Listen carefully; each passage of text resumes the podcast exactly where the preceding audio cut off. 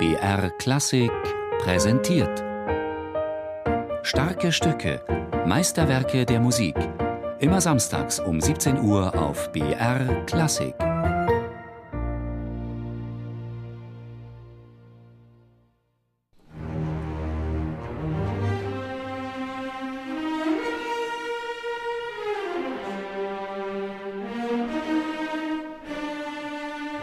Das Heldenleben ist für mich das interessanteste Stück von Strauss eigentlich. Also im Konzertbereich. Ich finde Heldenleben ein aufregendes Stück wegen diesem Mittelteil, dieser, diesem Kampf mit dem Widersacher. Ja, das ist ein toller Moment, sehr modern, finde ich. Ich suche ja immer nach dem Modernen in den Stücken und ich finde, da ist er schon ziemlich weit gekommen, wenn man jetzt an das Entstehungsjahr denkt. Ja, da spielen alle gegeneinander, wie das halt so ist. Wenn es in den Kampf geht, dann kann man den Überblick vielleicht schon mal verlieren. Und äh, ich finde, es hat eine große, innerhalb der Sprache natürlich, aber es hat eine große Radikalität. Also da geht er auch schon an eine Grenze ran, was man einem Orchester abverlangen kann.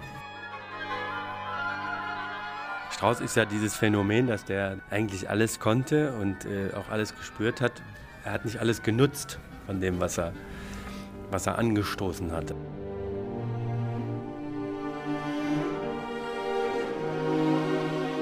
Die Leiden des jungen Richard? Held und Welt. Zwei Worte, die der Komponist knapp, aber vielsagend über die ersten Skizzen seiner neuesten sinfonischen Dichtung schrieb. Ein gigantischer Sinfoniesatz. Ein üppig besetztes Werk für großes Orchester. Acht Hörner, fünf Trompeten, vierfach besetzte Holzbläser und mindestens 64 Streicher. Außerdem volles Schlagwerk unter Einsatz einer Windmaschine. Ein Heldenleben vollendet 1898. Aus dieser größenwahnsinnig besetzten Musik tönte angeblich die Vita eines bajuwarischen Genies, der seine Kritiker selbst auf diese Fährte gelockt hatte. Vielleicht wollte er sie ja nur an der Nase herumführen, voller Satire und Spott. Raffinesse und mit allen Tricks eines Komponiervirtuosen. Vordergründig erklang da die Geschichte eines Komponisten, der seine Frau, eine bezaubernde wie launische Diva, anbetet der gegen seine Widersacher, die Musikkritiker, in den Krieg zieht, um nach siegreich gewonnener Schlacht sich selbst und seine Friedenswerke zu feiern. Und wie Don Quixote, dessen Kampf gegen die Windmühlen und sonstige Abenteuer Strauß zuvor in Töne gesetzt hatte, zieht er sich schließlich aufs Land zurück. Unendlicher Schöngesang, des Helden Weltflucht und Vollendung? Die übrigen spucken Gift und Galle, hauptsächlich weil sie aus der Analyse zu ersehen glaubten, dass mit den recht hässlich geschilderten Nörglern und Widersachern sie selbst gemeint seien, machte sich der junge Held Richard, gerade einmal 34 Jahre alt, über seine Kritiker lustig. Sehr scharf und spitzig, schnarrend, zischend, hatte er in der Partitur bei dem Geschwätz der Holzbläser vermerkt. Diese Musik sollte die Eintrittskarte des neuen königlichen preußischen Hofopernkapellmeisters in die feine Gesellschaft der Reichshauptstadt werden. Ein Heldenleben erklang in Berlin zum ersten Mal in einem philharmonischen Konzert zugunsten der Witwen- und Waisenfonds. Rein äußerlich schien dieser Richard Strauss hochgewachsen, hellhäutig schlank, so rein gar nichts Heldenhaftes an sich zu haben. Auch wenn er beim Abschied in der Oper seiner Vaterstadt München mit sechs Lorbeerkränzen bedacht worden war. Mit seiner Eleganz, seinem fast lässig wirkenden Dirigierstil zog er Berlin schnell in den Bann.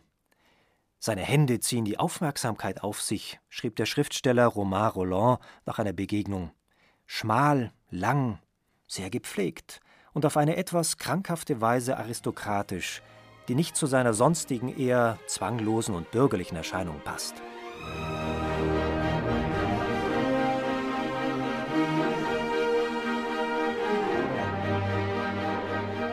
Ansonsten hatte sich der junge Richard mit seiner Frau Pauline und Bubi, dem kleinen Sohn Franz, in Berlin eingerichtet.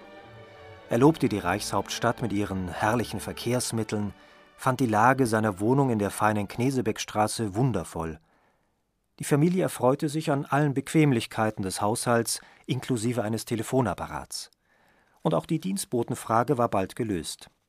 Alles schien in bester Ordnung, doch hatte Strauß bald an seinen Vater geschrieben, Da Beethovens Eroica bei unseren Dirigenten so sehr unbeliebt ist und daher nur mehr selten aufgeführt wird, durchzog ein sarkastischer Unterton sein Schreiben, komponiere ich jetzt, um einem dringenden Bedürfnis abzuhelfen, eine größere Tondichtung Heldenleben betitelt. Zwar ohne Trauermarsch, aber doch in S-Dur, mit sehr viel Hörnern, die doch einmal auf Heroismus geeicht sind. Natürlich, die Tonart ist schlagend gleich, ja, S-Dur gut für die Hörner. Die Hörner spielen ja auch in der Eroica eine wichtige Rolle im Trio des Scherzos. Ich finde es interessant, dass er das schreibt, dass er aber auch den Trauermarsch weggelassen hat. Ist auch interessant. Also vielleicht der ergreifendste Moment der Eroica. Den hat er nicht fortgeführt, aber ja, er wollte auch, glaube ich, keine Kopie schreiben, sondern sozusagen aus seiner Sicht einen Helden schildern. Richard, das ist wieder ein Pianissimo-Schluss. Das Publikum glaubt ja gar nicht, dass du Forte schließen kannst soll angeblich ein Besucher beim Frühstück über das leise Verklingen von Sologeig und Horn bemerkt haben. Und angeblich kritzelte der junge Richard zwischen Toast und Tee einen neuen Schluss aufs Papier, eine majestätische Begräbnisszene, die wirkte wie aufgesetzt. Erklang da tatsächlich eine launische Rhapsodie über die Befindlichkeiten eines Komponisten? Tatsächlich verraten die programmatischen Überschriften der einzelnen Abschnitte kaum mehr über die Musik als Banalitäten. Damit habe ich meine Frau darstellen wollen, bemerkte Strauß später vielsagend über des Helden Gefährtin. Eine Sängerin, sie ist sehr kompliziert, sehr viel Frau, nie zweimal dieselbe. Szenen einer Ehe?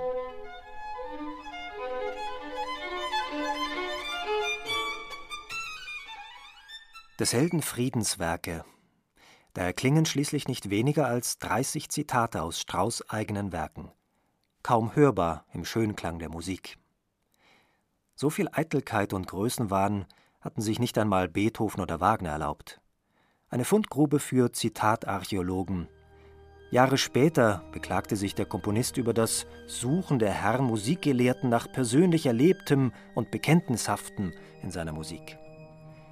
Längst schon gaben andere den Ton an, nach Entfesselung der Tonalität und Erfindung der Zwölftonmusik. Warum sieht man nicht das Neue in meinen Werken wie in ihnen, wie nur noch bei Beethoven der Mensch sichtbar in das Werk spielt? Ich glaube, dass wie bei allen großen Kunst hat das immer auch mit dem Schöpfer natürlich was zu tun, aber das verselbstständigt dich, weil so ein Stück, zumal ein Stück Musik, hat seine eigenen Gesetze und die wirken auch sehr stark. Also man soll sich nicht vorstellen, dass jemand nur nach persönlichen Vorlieben da handelt, sondern es gibt einfach ein Stück, was man beginnt und wo sich einfach Gesetze rausstellen, beim Schreiben, nach denen das Stück funktioniert. Und das ist letztlich wichtiger für das Stück als so persönliche Sachen.